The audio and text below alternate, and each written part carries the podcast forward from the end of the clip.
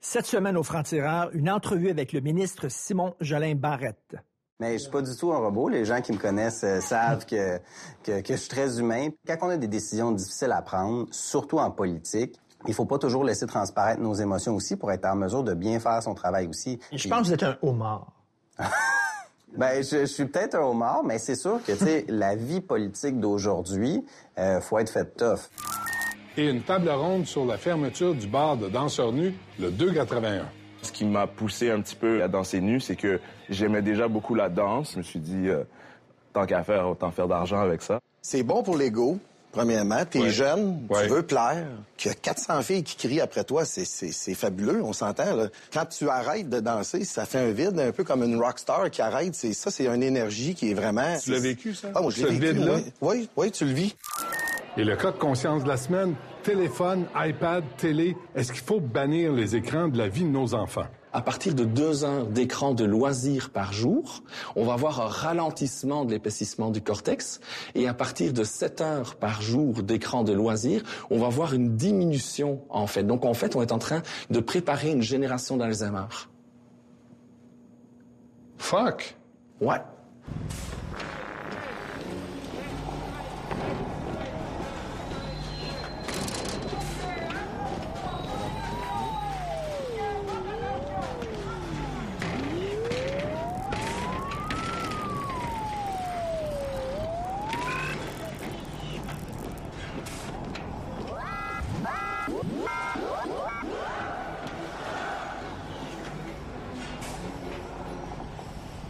Il y a trois dossiers explosifs au Québec, la laïcité, la langue française et l'immigration. Et ces trois dossiers-là sont pilotés par la même personne qui a seulement 33 ans, le ministre Simon Jolin Barrette.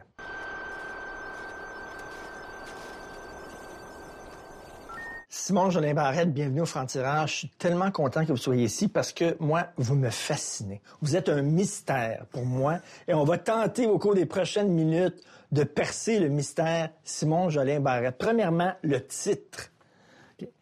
Député de la circonscription de Bordua, ministre de l'Immigration, de la francisation et de l'intégration, ministre responsable de la langue française, ministre responsable de la laïcité et de la réforme parlementaire, leader parlementaire du gouvernement. Ça, ça rentre pas sur une carte d'affaires, ça. Effectivement, c'est mieux de m'appeler Simon. Mais ce serait quoi? Ministre de l'Immigration, c'est quoi? Ouais, ben, ministre de l'immigration, ça, ça résume le tout parce que tout est imbriqué. là. Quand on est une personnalité connue, là, on traîne toujours un avatar avec nous qu'on n'a pas choisi, mais qu'on nous a assigné. Vous, c'est le robot. Euh, Mon euh, robot, Simon, là, il est un peu brisé. Mais je suis pas du tout un robot. Les gens qui me connaissent euh, savent que, que, que je suis très humain. Quand on a des décisions difficiles à prendre, surtout en politique, il faut pas toujours laisser transparaître nos émotions aussi pour être en mesure de bien faire son travail aussi. Alors, le côté robot, si on peut dire, ou le côté euh, euh, Manquer plus- d'empathie. plus, plus cérébral, mais c'est sûr que ça, ça amène des choix. Puis comme société, il faut faire des choix par rapport à Et l'immigration. j'imagine aussi que vous êtes jeune, vous devez encore être plus froid que les autres finalement, parce que malgré votre jeune âge, ça, ça peut, ça peut être contre vous. Là. C'est sûr que quand vous arrivez en politique puis vous êtes plus jeune, vous avez un déficit de crédibilité. Ça, c'est sûr parce que c'est un milieu généralement où c'est des gens euh, plus âgés qui ont une carrière professionnelle avant de rentrer en politique qui euh, qu'on est habitué de voir. Puis c'est plus rare qu'on voit les jeunes. Mais comme je vous dis, les gens qui me connaissent savent que je je suis quelqu'un d'émotif, euh, qui est humain. Je pense que vous êtes un homard.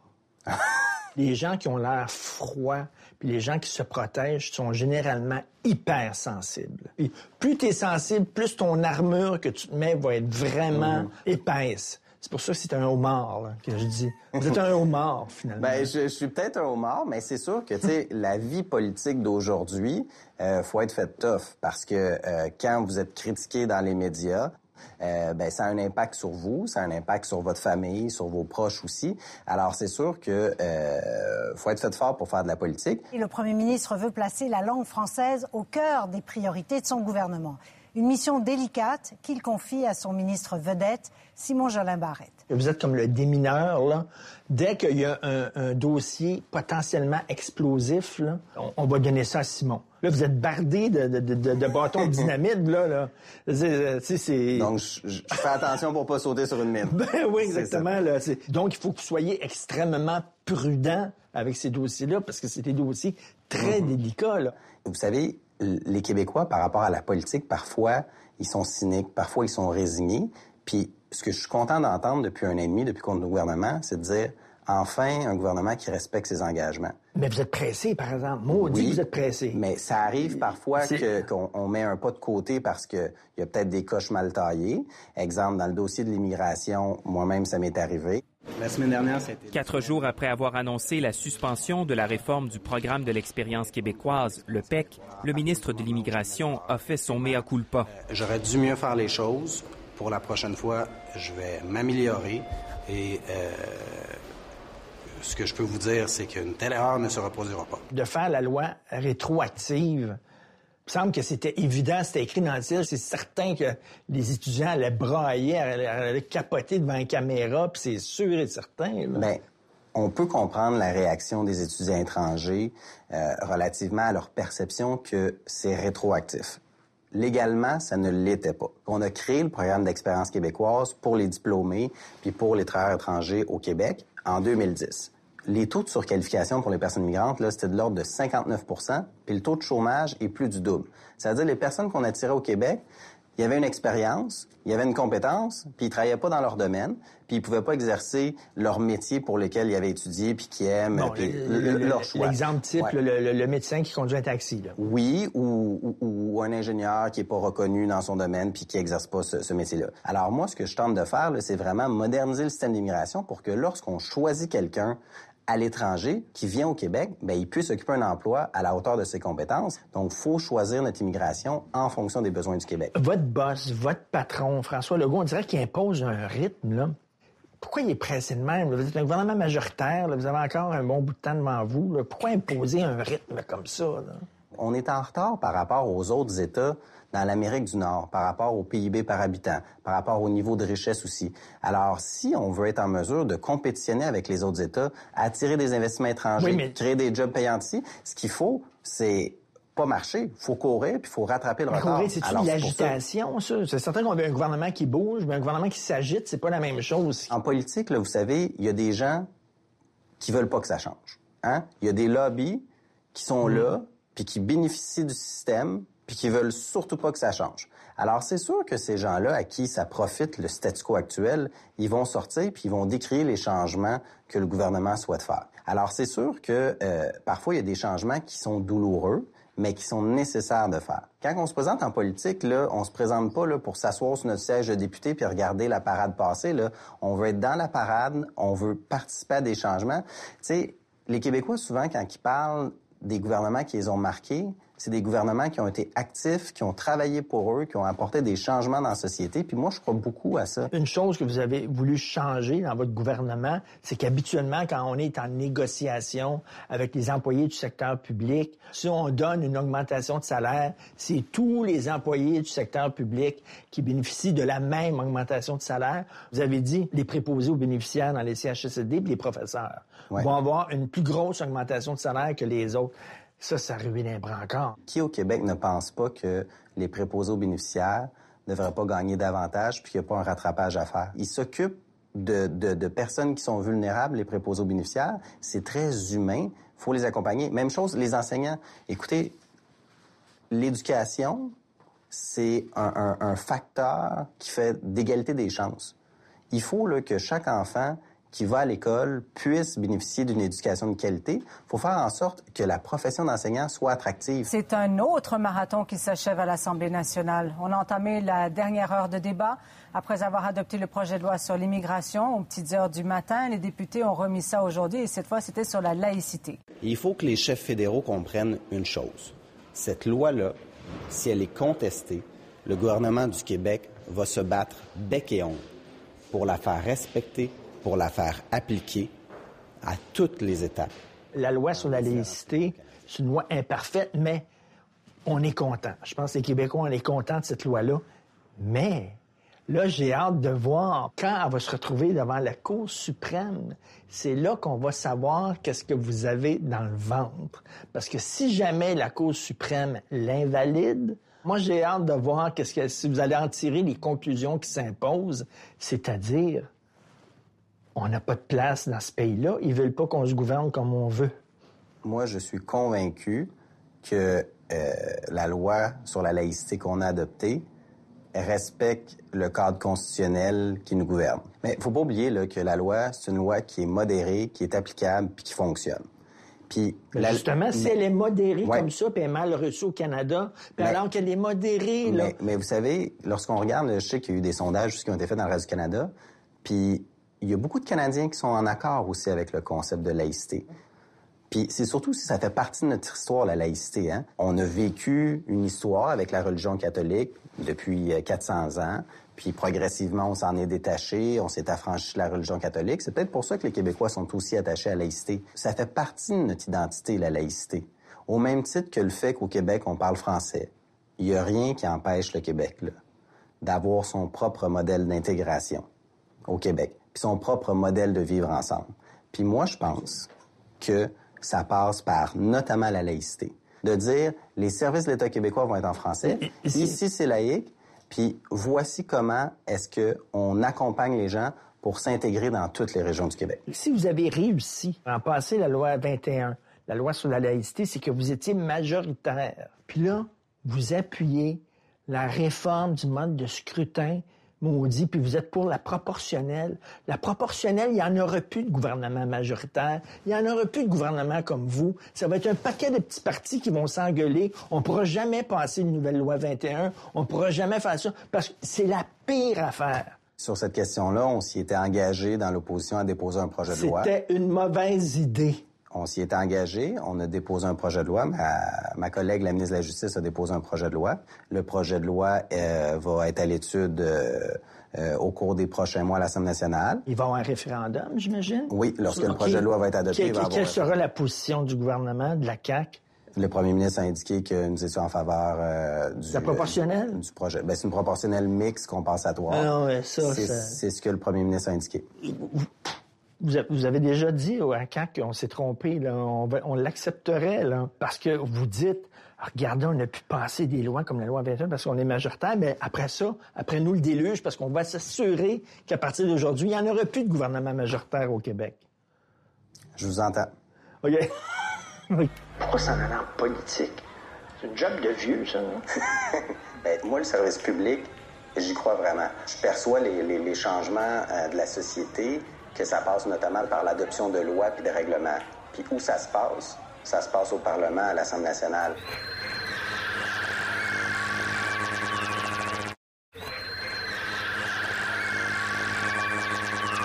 Le gouvernement Legault veut en finir avec le bonjour high dans les commerces et services publics à Montréal. Alors, il y a un consensus que lorsqu'on se fait accueillir dans un endroit public, c'est le terme bonjour qui est utilisé. Vous avez dit à un moment donné, il faut interdire euh, le, bonjour, hey, c'est ah, quoi J'ai pas dit ça. J'ai pas dit ça. On m'a posé la question et on m'a demandé, allez-vous encadrer législativement le bonjour, hey?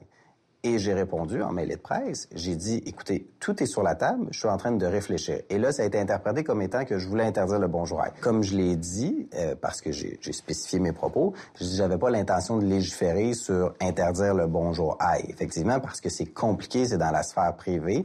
Puis moi, je pense qu'il y a un enjeu à Montréal euh, qui est pas nécessairement perceptible dans les autres régions du Québec. Euh, puis faut mettre l'accent sur Montréal. Ce que j'ai constaté au ministère de l'Immigration, c'est que les ressources en termes de nombre de professeurs, en termes d'offres de cours, en termes de soutien aussi aux personnes immigrantes pour apprendre le français, étaient pas suffisantes. Fait que moi, ce que j'ai fait l'année dernière, j'ai pris la moitié de mon budget supplémentaire, puis je l'ai envoyé en francisation pour engager des professeurs, pour créer une allocation à temps partiel, parce que, tu sais, quand vous travaillez puis vous êtes une personne immigrante, euh, faut avoir un incitatif à aller suivre des cours de, mm-hmm. de français comme société, ça, c'est un investissement d'investir de l'argent là-dedans. Fait que si on veut s'assurer de progresser en français au Québec, faut mettre les ressources nécessaires pour le faire. Puis il faut surtout être fier de pouvoir parler français au Québec. Et là, je veux parler au homard, parce que j'ai reçu tantôt, j'ai eu un courriel de mon producteur. Il a dit, si réussi à l'émouvoir, là, as un bonus. Pensez à moi un peu. Verse une petite lampe, même si c'est fake. Pourquoi vous êtes lancé en politique? Vous, avez, euh, vous êtes un avocat de formation. Vous avez une maîtrise en droit, une maîtrise en gestion des affaires? En administration publique. Administration publique. Pourquoi ça en a en politique? C'est une job de vieux, ça, non? Je pense que ça prend des gens de toutes les catégories d'âge en politique Parce que moi, le service public, j'y crois vraiment. Même à l'époque où j'étais avocat, j'ai choisi d'aller travailler euh, au contentieux de la ville de Montréal parce que je voulais être du côté de l'intérêt collectif. Puis chez moi, ça a toujours été quelque chose que je trouvais important. Lorsqu'on veut des changements dans la société ou qu'on n'est pas satisfait de la société dans laquelle on vit, ben on, on peut puis on doit s'impliquer. Mais, mais, mais c'est parce que les jeunes, habituellement, ils veulent s'impliquer, mais ils s'impliquent comme dans, mettons, dans Greenpeace, ou dans des organismes comme ça, mais pas nécessairement en politique. Euh, je je perçois les, les- les changements euh, de la société, que ça passe notamment par le droit. Puis par le droit, je veux dire par l'adoption de lois puis de règlements. Puis où ça se passe? Ça se passe au Parlement, à l'Assemblée nationale. Donc moi, je crois beaucoup euh, aux changements qui sont effectués, notamment par l'État. Des fois, l'État est en retard par rapport aux changements de la société. Parfois, ça peut être un, un vecteur de changement aussi qui sont en avance aussi sur la société. Mais pour moi, c'est de choisir la politique parce que de, de ma perception, c'est là que je vais pouvoir avoir un plus grand impact pour servir la population, mais aussi pour améliorer les choses puis avoir un impact concret dans Vous la avez vie une gens. jeune fille? Oui, qui va avoir trois ans prochainement. qui va avoir trois ans? Euh, vous, la voyez pas, là, avec le, le- le travail que vous faites, là? J'essaye le plus possible d'avoir. Euh, la politique, c'est pas actuellement, là, je vous dirais, c'est pas vraiment Déjà, ça, fait, ça fait adapté. combien d'années que vous faites de la politique? Ça fait depuis 2014. Donc, ça va faire... Ça fait Six six ans. ans, effectivement. Déjà que vous avez trouvé le temps rien que de faire un enfant, c'est déjà incroyable. Ben, il faut pratiquer pour ça. Faut pratiquer. Alors, l'élever, là. ça- Ouais. Mais ça prend une conjointe qui est extraordinaire. Ça prend quelqu'un euh, qui vous accompagne là-dedans. C'est pas idéal euh, vraiment pour un, un- un jeune parent euh, de faire de la politique, mais c'est pour ça qu'il faut adapter la politique aussi à la réalité des jeunes familles. J'ai propo- proposé une réforme parlementaire. Il y a plusieurs mesures de conciliation travail-famille qui s'y retrouvent dedans. Si on veut attirer là euh, des jeunes pères des jeunes mères de famille dans vingtaine, dans trentaine, dans quarantaine en politique, ben faut faire en sorte que ce soit un milieu de travail aussi euh, qui est approprié. On va toujours beaucoup travailler en politique, mais le fait d'avoir une famille, ça devrait pas être un frein à s'impliquer en politique. Participer à l'amélioration de sa société, c'est quelque chose qui devrait être valorisé. Donc, on devrait mettre en place des mesures pour favoriser la conciliation travail-famille. Qu'est-ce que vous faites pour décompresser? Je sais que vous courez parce qu'à un moment donné, tout le monde vous cherchait au Parlement. Là, vous étiez en train de faire votre jogging. Là, puis tout le monde vous le reprochait. Là, où c'est qui est, là? T'es allé prendre son Beauvril. Mais, mais qu'est-ce que vous faites pour décompresser un peu? Ben, euh, Qu'est-ce que ça fait des robots? Ça enlève sa Ouais, batterie? c'est ça. Ça se branche dans le mur. Non. ben, en fait, euh, j'essaie beaucoup de, de passer le plus de temps possible en famille, euh, de faire du sport, euh, de voir des amis. Merci beaucoup. C'est moi qui vous remercie. Vous n'êtes pas un homard. Vous êtes un écrevisse. Je suis pas un robot non plus. Je suis pas un robot non plus. On croit que vous êtes pas mal fermé à vos...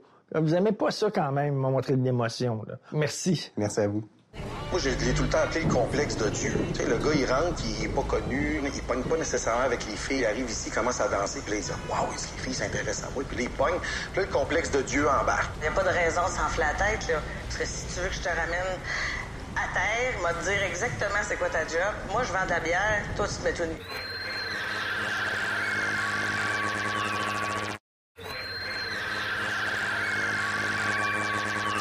Arrêtez d'insister, je danserai pas. Vous le verrez pas, ce corps d'Adonis. À la place, on va avoir une conversation socio-culturelle, intellectuelle sur la fermeture du cabaret érotique, spécialement pour dames, le 281.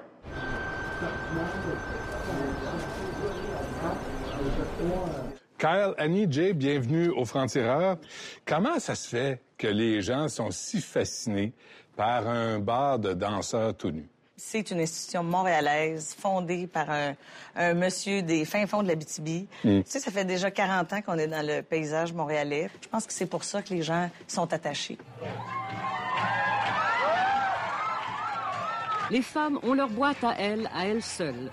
Ici, on n'entre pas vraiment pour assouvir sa libido. En fait, on s'anime à voir des hommes s'effeuiller. Quelle revanche historique. Mais là, tu fermes ça comme une sans-cœur. Comment tu vis ça? C'est-tu un deuil pour toi? Genre 50 ans cette semaine, ça fait déjà un petit moment que j'ai entamé cette réflexion-là. Mm. Je veux pas être la vieille matante au bout du bar, euh, tu sais, d'une nightlife qui a plus rapport. Je suis fatiguée, c'est c'est beaucoup de responsabilités.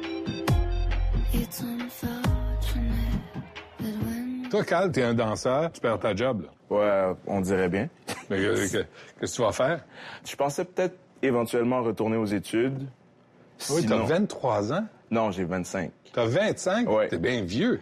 C'est- c'est- Il est temps que tu retournes aux études, là. T'es fini, là. Ouais, non, ouais, non. Je, je dirais que je suis dans la moyenne d'âge Ouais. des, des danseurs quand même. Ah oui? Ouais. C'est pas quelque chose que je me voyais faire pendant 10 ans non plus. Euh, c'est quelque chose que j'aurais aimé faire plus longtemps parce que j'adore être sur scène. T'aspires à avoir une bédaine comme moi, hein? Hein? D'avoir la liberté de pas t'entraîner à tous les maudits jours. Non. Le régime, puis te regarder de côté puis de profil. Mais ça, c'est des choses que personnellement, je trouve pas que c'est nécessairement un travail. C'est quelque chose que j'ai toujours pris plaisir. Euh, justement, ce qui m'a poussé un petit peu vers le 281 puis à danser nu, c'est que j'aimais déjà beaucoup la danse et j'aimais déjà beaucoup l'entraînement physique et garder en forme. Je me suis dit, euh, tant qu'à faire, autant faire d'argent avec ça. Là, je, te souhaite un cours à l'université où tu regardes le prof, tu dis, semble qu'on se connaît. Ces nouveaux seigneurs du striptease étaient hier encore joueurs de soccer, culturistes, étudiants en sciences politiques ou garagistes. Ces messieurs ont découvert qu'il y avait une façon plus facile de gagner sa vie. Annie, t'avais quoi, 10 ans quand euh, c'est ton père qui a ouvert le 281? Exactement, 1980, j'avais Comment 10 ans. ça s'est passé? Il y a dû avoir des conversations à la maison sur savoir, c'est, est-ce qu'un bar de danseurs nus, c'est de la prostitution? Est-ce que c'est juste du divertissement? J'imagine qu'il y a eu ces conversations-là. Ben, la prostitution, c'était clair que non. Mon père avait déjà un bar de danseuses. Mon père était contre l'idée de- d'amener les cabines, le contact. Il savait déjà, Ouais. oui, il savait déjà dans ce temps-là que ça allait tout changer l'industrie. Il a toujours été contre ça. Donc, il gérait son bar de danseuses de cette façon-là. Puis les bars de danseurs, on le sait depuis le début que c'est des spectacles. Ça a extrêmement évolué en Mm. termes de qualité artistique. Mm. Ce qu'on est devenu aujourd'hui n'a rien à voir avec ce que c'était en 80. Mais ça, ça a, été tout- ça a toujours été clair que c'était du spectacle, du divertissement pour les femmes. Jay, peux-tu demander à Chambre de venir me voir dans mon bureau, s'il te plaît? Oui, je m'en vais le voir tout de suite. Tu n'es pas supposé sortir? Tu brises un poteau en revenant, tu dis pas un mot, on s'en rend compte à cause des caméras. Là, j'apprends que tu niaises sur American Woman. C'est-tu comme euh, sur le bord d'un suicide professionnel? C'est...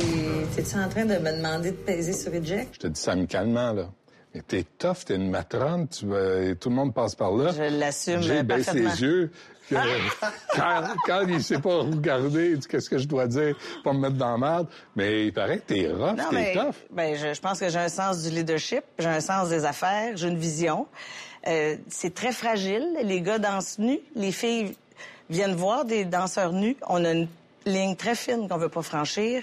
Donc, t'as pas le choix d'être assez strict. Mais c'est quoi les règles là, que tu dois respecter? Euh, on est, quand on fait des danses aux tables, on est supposé respecter une certaine distance. Ah, le 6 pouces, là? Ouais. J'imagine que tu as sorti la, la- la longueur comme ça. hein? Ben, c'est parce que si vous, c'est à peu près la longueur d'une main, donc Ah ça oui, donne une idée, tu sais. Tu n'en veux pas mesurer. longueur d'une main, Annie. L'idée, c'est que ça crée pas la dans... longueur d'une main, Annie? Moi, c'est à ça que je me réfère. Ben oui. Ça crée pas. L'idée, c'est que 6 pouces, si tu à cette distance-là de la fille, ça Ouais. crée pas d'ambiguïté.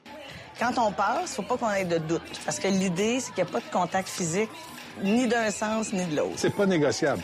Non, du tout. T'es t'es pas, On négociable. veut pas s'en aller vers ça. C'est... Ouais. Il en- doit y avoir 99,9 des femmes. C'est pas ça qu'ils veulent. Ils veulent s'amuser. Ils veulent envoyer un gars à une table pour gêner leur ami, pour souligner un enterrement de vie de fille, un anniversaire. Ouais. C'est bon enfant. On s'amuse. C'est ça, la soirée. C'est, sont plates, les fantasmes des femmes, finalement. Nous autres, on a des fantasmes un peu plus Ben, hardcore je- que ça. Je connais pas les tiens. Non, ben, nous autres, dans l'univers masculin. Ben, c'est plus sexuel. L'homme, c'est plus sexuel. Ouais. La femme, elle, peut-être aussi qu'il y en a qui a une petite partie qui est, qui est sexuelle aussi, mais c'est beaucoup plus dans le charme, dans la séduction, dans qui, qui revient tout le temps, puis c'est ça.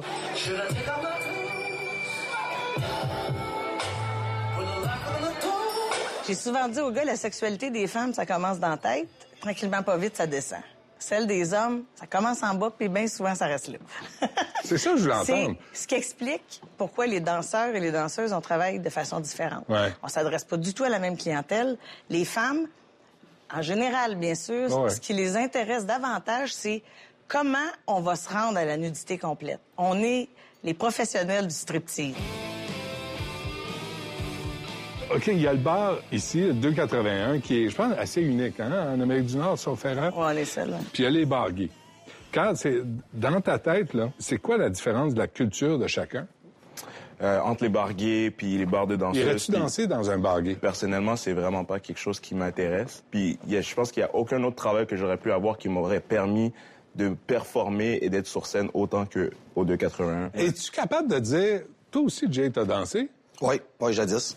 Euh, je danse nu parce que c'est cool, puis je fais triper les femmes. C'est comme si vous êtes toujours en train de dire « Oh non, mais c'est une façon d'exprimer mon art. Non, du tout. Voyons donc. Non, non, du tout. C'est bon pour l'ego, premièrement. T'es Ouais. jeune, Ouais. tu veux plaire. Qu'il y a 400 filles qui crient après toi, c'est- fabuleux, on s'entend. là. Tout le monde t'acclame, tout le monde, tout le monde, c'est énorme. Quand tu arrêtes de danser, ça fait un vide, un peu comme une rockstar qui arrête. C'est ça, c'est une énergie qui est vraiment. Mais c'est. Tu l'as vécu, ça? Ah, moi, Ce vécu, vide-là? Oui, oui, tu le vis. Tu le vis parce que moi, quand j'ai arrêté de danser, j'ai tombé portier. Et puis, j'ai fait mon training, puis je me souviens, de 8 heures à minuit, je faisais mon training en avant. J'étais portier. Le monde me regardait À peine. bas, à peine. Ouais. Minuit, je tombe danseur, la folie.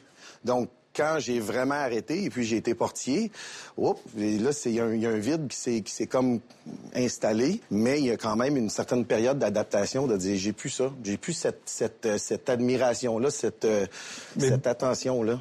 C'est très important. Il faut que vous compreniez que c'est un privilège que vous avez d'avoir votre business dans la mienne. Moi, ça me fait plaisir de vous avoir ici, de vous avoir sur la scène, mais en même temps, il faut que vous représentiez le club.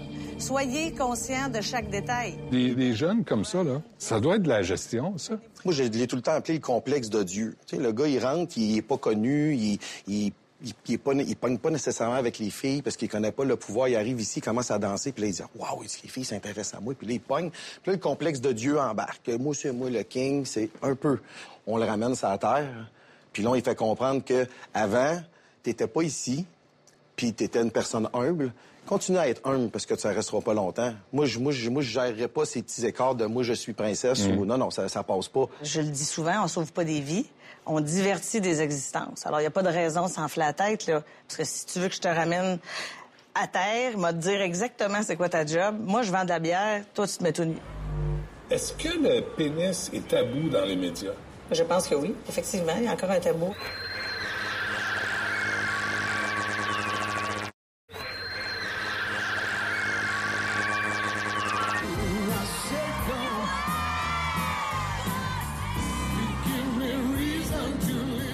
Que c'est une forme de prostitution quand même? Euh, moi, je trouve que non.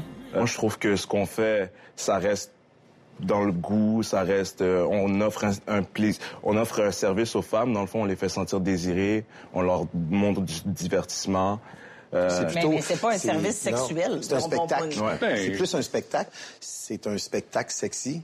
Il se passe rien d'autre que ça. Mais il y a un échange d'argent. Mais il n'y a pas de contact Oui, physique. Mais c'est ça. Ben, quand même. La, job, serveuse au restaurant, elle t'amène le plat, tu lui donnes un Elle pourboire. pas tout nu. Ben, Annie, Ben, c'est ils un détail, là, mais tu sais, on fait pas l'entrevue tout nu, là. Ben, c'est comme ça. Et heureusement, je vais vous dire. Il y a des, il y a des, il y a des bars, il y a des euh, cafés un, un peu partout dans le monde que justement les serveuses sont à moitié nus, mais ils font rien d'autre que servir. Est-ce que c'est une forme de prostitution? Moi, je crois que non.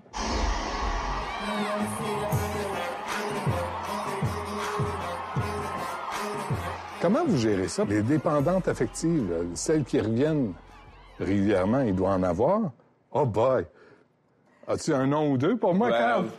ouais, mais c'est, c'est mieux que j'en parle pas à la télévision. Ben oui, ben non. C'est le temps. Le, le club ferme dans six mois, ça gramouille. tu vas en parler, c'est là en que a t'en parles. six mois. Ouais. Comment tu gères ça? Avec diplomatie, on n'a pas le choix. Euh, Non, mais que- elles veulent t'amener chez, chez elles? Ouais. Ben, moi, je- souvent, je leur dis que j'ai pas le temps, que j'ai ou que ça m'intéresse pas, ou je trouve. euh, Mais c'est. T'as t'as pas le temps? Ouais. Vous, vous êtes ouvert trois jours semaine. Ouais, mais le reste du temps, je danse. Hip-hop.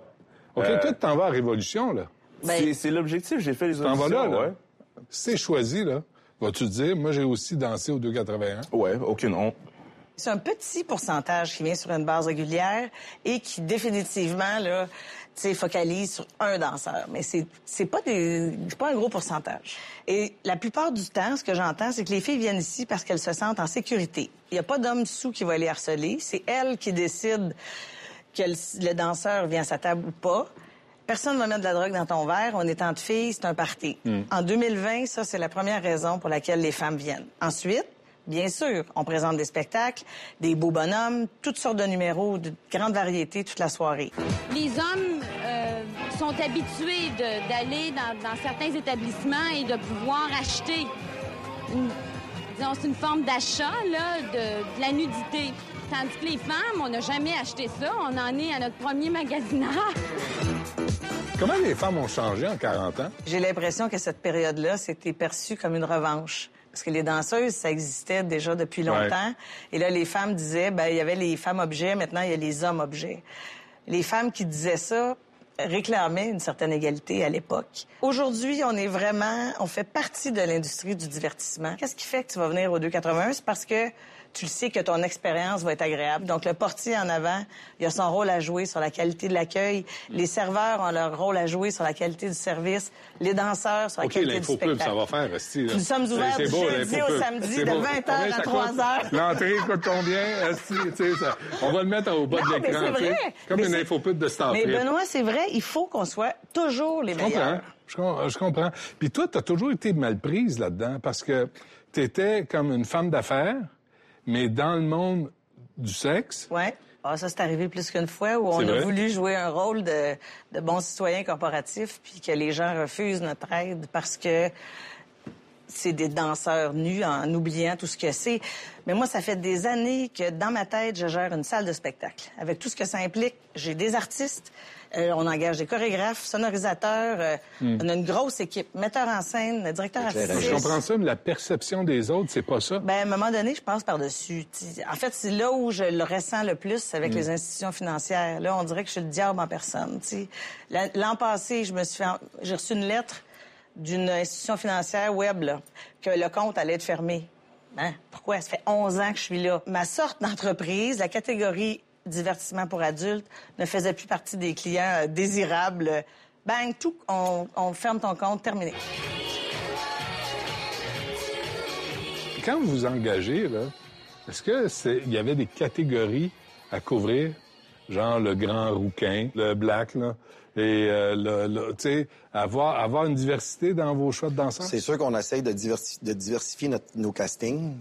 Pas tout avoir des, des grands blonds ou tous des grands bruns. Ou, euh, on essaye de diversifier. C'est sûr que un qui se présente, qui sait danser, qui a, qui a- qui a un talent particulier, peu importe, qui ait le même casting qu'un autre, on va dire lui a quoi nous apporter.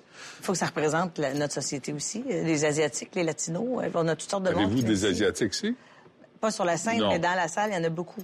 Oui, il y en a beaucoup de groupes de Chinois qui viennent. Il y a un guide souvent qui vient avec euh, ses clients. Ouais. Il y a autant de gars que de filles. Ils ont beaucoup d'ouverture, je trouve. Ils viennent en couple, pas de troupe, ils repartent. Ça fait partie de, la- de leur expérience montréalaise. Mais là, avec le coronavirus, ça va avoir l'air fou avec ton masque à danser tout, tout nu avec un masque, Tu ouais, c'est tu ça, peux te ça- mettre deux masques si tu veux. Hey, c'est vrai, on pourrait créer un nouveau numéro pour le 40e. Tu viens de me donner tu une idée, vois-tu? Benoît. Tu vois-tu comment je peux être Merci, utile, moi? merci. Hein, là, là, je viens de perdre le fil en esti. si euh, s'il y avait eu des danses contact, là, est-ce que tu aurais fait ce job-là? Non. Parce que déjà là, à la base, quand tu, quand tu arrives, tu as comme un genre de petit combat moral dans ta tête qui se fait, qui fait que, oh, je fais quelque chose de, pas illégal, pas de... De coquin? Pff, J'appelle ça comme tu veux. mais c'est, c'est un petit combat, puis par la suite, on, on accepte, on apprivoise tout ça, puis on dit, moi, je fais rien de mal, je divertis, puis peu importe c'est où la limite, c'est moi Mm. qui me la mets. Puis à partir de ce moment-là, ma limite à moi, c'était, il y aura pas de contact, ça, ça, ça, ça- c'est ici, puis ça va se terminer ici. Savez-vous, c'est quoi la- la- ce que j'entends aussi? C'est qu'au 281, tous les danseurs sont gays pour les femmes, puis dans les bars gays, tous les danseurs sont hétéros. Ça, c'est depuis 17 ans. C'est la Mhm. première question que je me fais poser. C'est vrai? T'as combien de danseurs gays? Je sais pas d'où ça vient. D'abord, j'en ai pas. Puis, ils seraient bienvenus, honnêtement, mais c'est pas le cas.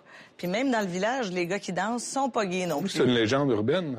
Est-ce que c'est, est-ce que c'est, mettons, un- la frustration d'une femme qui vient, qui est pas capable d'avoir le danseur pour elle, Mm. puis elle se dit, ouais, pourquoi, puis, puis ça part de tout là.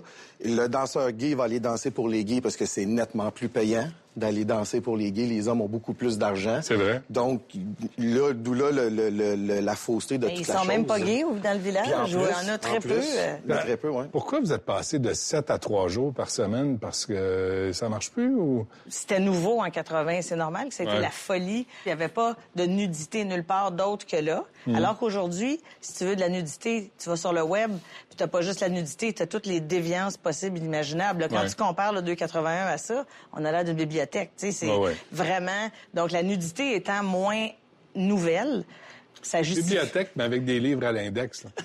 Quand même, tu sais, c'est pas, euh, pas des livres pour enfants.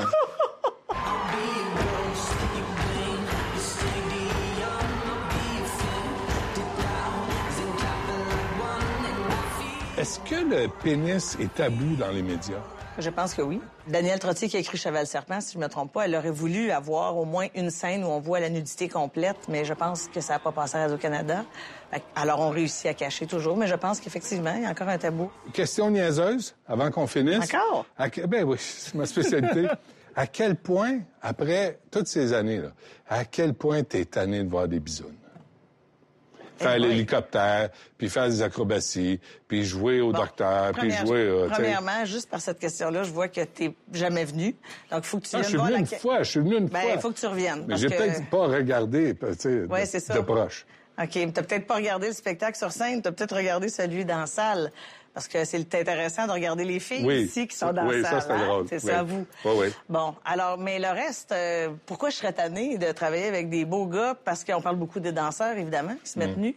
Mais les serveurs, les portiers, c'est tous des beaux bonhommes. Regarde-moi ça, le directeur général que j'ai là. Ouais. Tu sais, c'est- agréable de travailler avec des beaux gars. On voit plus ça, aussi, on voit C'est plus. la vie de nuit qui me fatigue, c'est pas, le- pas le reste, là. Bon, ben, euh, Kyle, tu vas survivre? Ben oui. Tu, tu vas- tu vas faire autre chose? T'en vas à Révolution, de toute façon?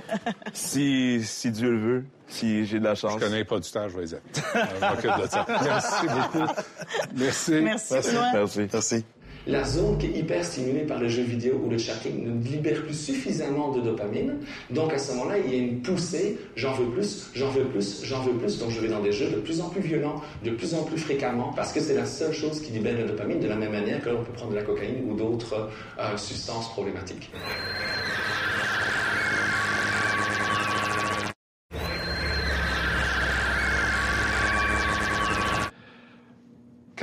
Met les enfants là, devant un écran, là, un iPad, une télé, est-ce qu'on est en train de les transformer en zombies numériques, en crétins digital? Cas de conscience.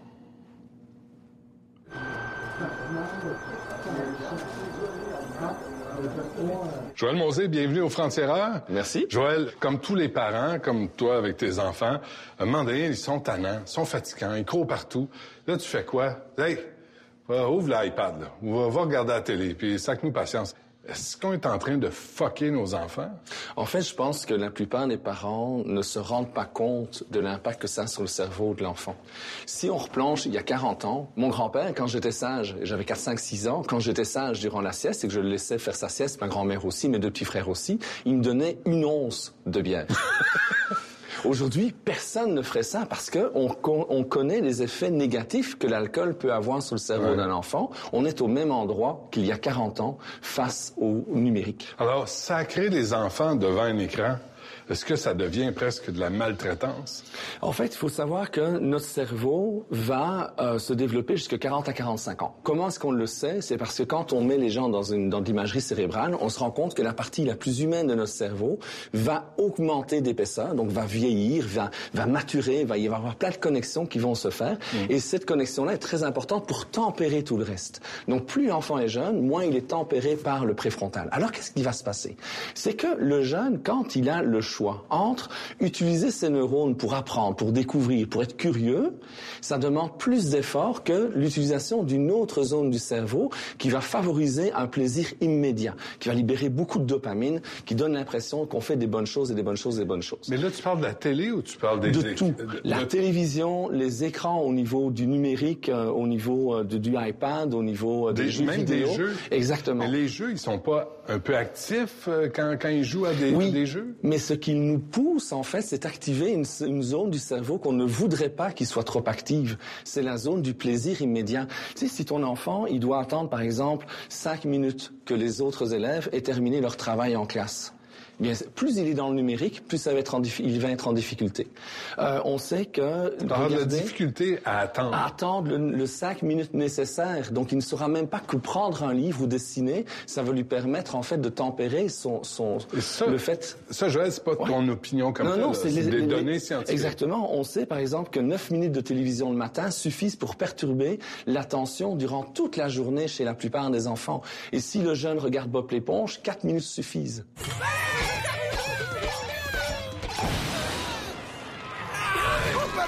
Ici Ces mômes sont de vraies maladies sur pattes Plus l'enfant est bombardé en fait d'informations, plus la zone qui est très dédiée au, au, plaisir immédiat va être stimulée, au détriment en fait des zones d'apprentissage qui sont l'hippocampe entre autres. Est-ce qu'on peut extrapoler là, puis dire les difficultés de discipline à l'école, d'où les TDAH, XYZ qu'on diagnostique. On, on devrait peut-être commencer avant l'école zéro écran. Mais ça fait partie des messages que moi je donne à mes patients, en fait aux parents de mes patients. Ouais. Ça fait partie de ce que j'enseigne à des enseignants quand je fais la formation continue. Dites aux parents de ne plus donner l'accès aux écrans le matin parce que justement vous allez avoir de plus en plus de difficultés. Ce que tu dis là, c'est vraiment troublant pour tous les parents en 2020. Oui, c'est qu'à un moment donné, la zone qui est hyper stimulée par les jeux vidéo ou le chatting ne libère plus suffisamment de dopamine. Donc à ce moment-là, il y a une poussée, j'en veux plus, j'en veux plus, j'en veux plus. Donc je vais dans des jeux de plus en plus violents, de plus en plus fréquemment, et je vais limiter mon univers aux jeux vidéo, au chatting, parce que c'est la seule chose qui libère de la dopamine, de la même manière que l'on peut prendre de la cocaïne ou d'autres euh, substances problématiques. Tu sais, dans la culture populaire présentement, Joël, là, on parle de l'attaque de zombies, créée par une bactérie, un virus. hein.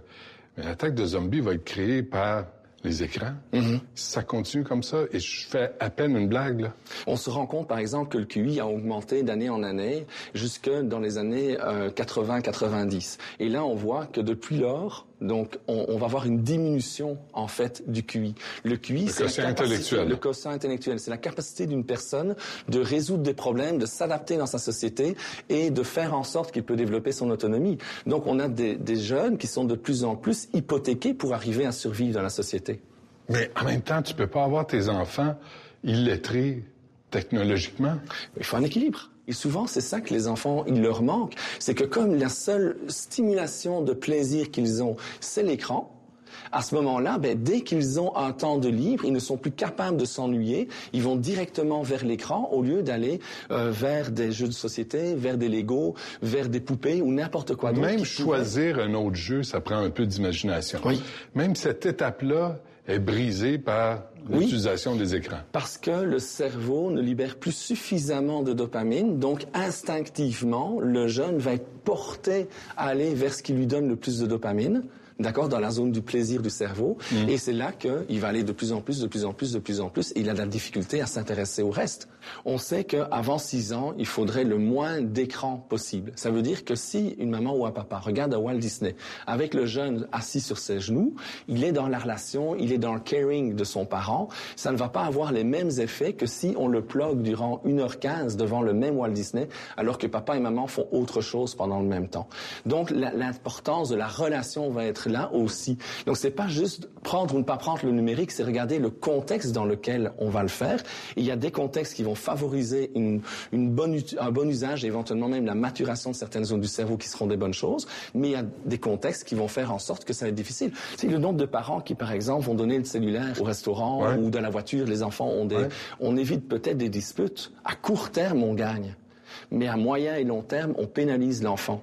Donc, il y a des changements comportementaux à cette, cons- cette consommation d'écran puis à ce sevrage d'écran. Oui. C'est une vraie drogue. Oui, en fait, c'est tantôt je disais que la partie préfrontale, la partie la plus humaine de notre cerveau, elle augmente d'épaisseur jusqu'à 40 à 45 ans. Il y a une étude qui est faite aux États-Unis qui commence à sortir au compte-gouttes dans des euh, euh, dans des colloques scientifiques.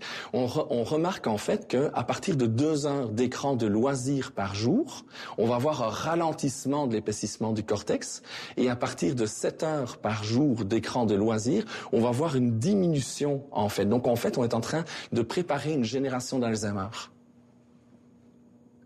Fuck. Ouais. C'est plus qu'un cas de conscience, c'est un cas de santé publique. Oui. Joël, merci Avec de plaisir. troubler tout le monde, mais je pense que c'est nécessaire. là. Oui. Faut pas édifier la victime du suicide ni en héros ni en martyr. C'est compliqué. C'est une victime d'une maladie mal diagnostiquée et maltraitée. Puis il faut, euh, il faut dire que le suicide est associé à une très grande souffrance. Et pour 100 personnes qui pensent euh, sérieusement s'enlever la vie, il y en a une qui va décéder par, par suicide. Donc ça veut dire qu'il y a quand même un avenir, même si présentement ça va pas bien, on peut, on peut s'en remettre. J'ai vécu le, le- le suicide de mon fils. À quel âge? Il avait 20 ans, ça fait deux ans. Moi, je me suis retrouvée peu après avec tous les mêmes symptômes de dépression sévère, sauf que moi, j'ai un cerveau assez fort. Pour dire, OK, bon, mais Pascal, aujourd'hui, tu te lèves, tu prends ta douche, tu sors le chien, tu fais ton lit, tu manges. Tandis que les jeunes ou les, les personnes qui souffrent de maladies mentales, leur cerveau dérape. Donc, il n'est plus en mesure de prendre les bonnes décisions pour lui-même.